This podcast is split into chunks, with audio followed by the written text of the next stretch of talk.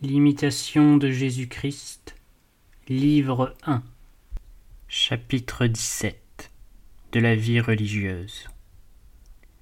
Il faut que vous appreniez à vous briser en beaucoup de choses si vous voulez conserver la paix et la concorde avec les autres. Ce n'est pas peu de choses de vivre dans un monastère ou dans une congrégation, de n'y être jamais une occasion de plainte et d'y persévérer fidèlement jusqu'à la mort. Heureux celui qui, après une vie sainte, y a heureusement consommé sa course.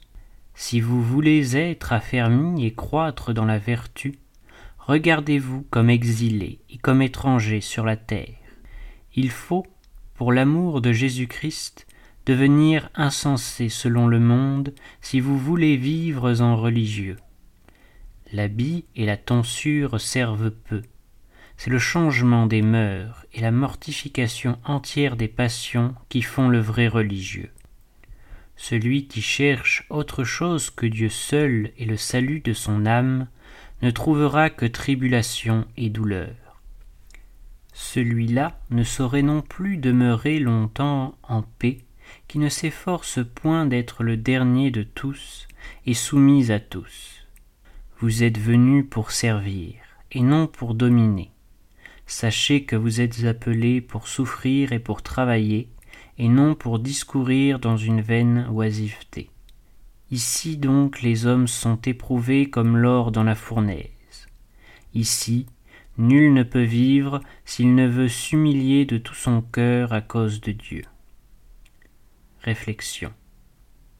Qu'est-ce qu'un bon religieux? C'est un chrétien toujours occupé de tendre à la perfection.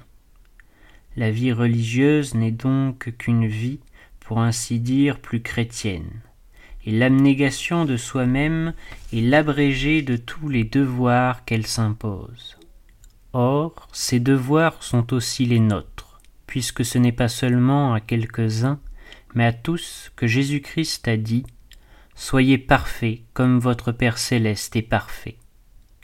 Pour remplir cette grande vocation, renonçons à nous-mêmes, unissons-nous pleinement au sacrifice de notre divin chef, aimons surtout la dépendance, les humiliations, les mépris. Le salut est un édifice qui ne s'élève que sur les ruines de l'orgueil.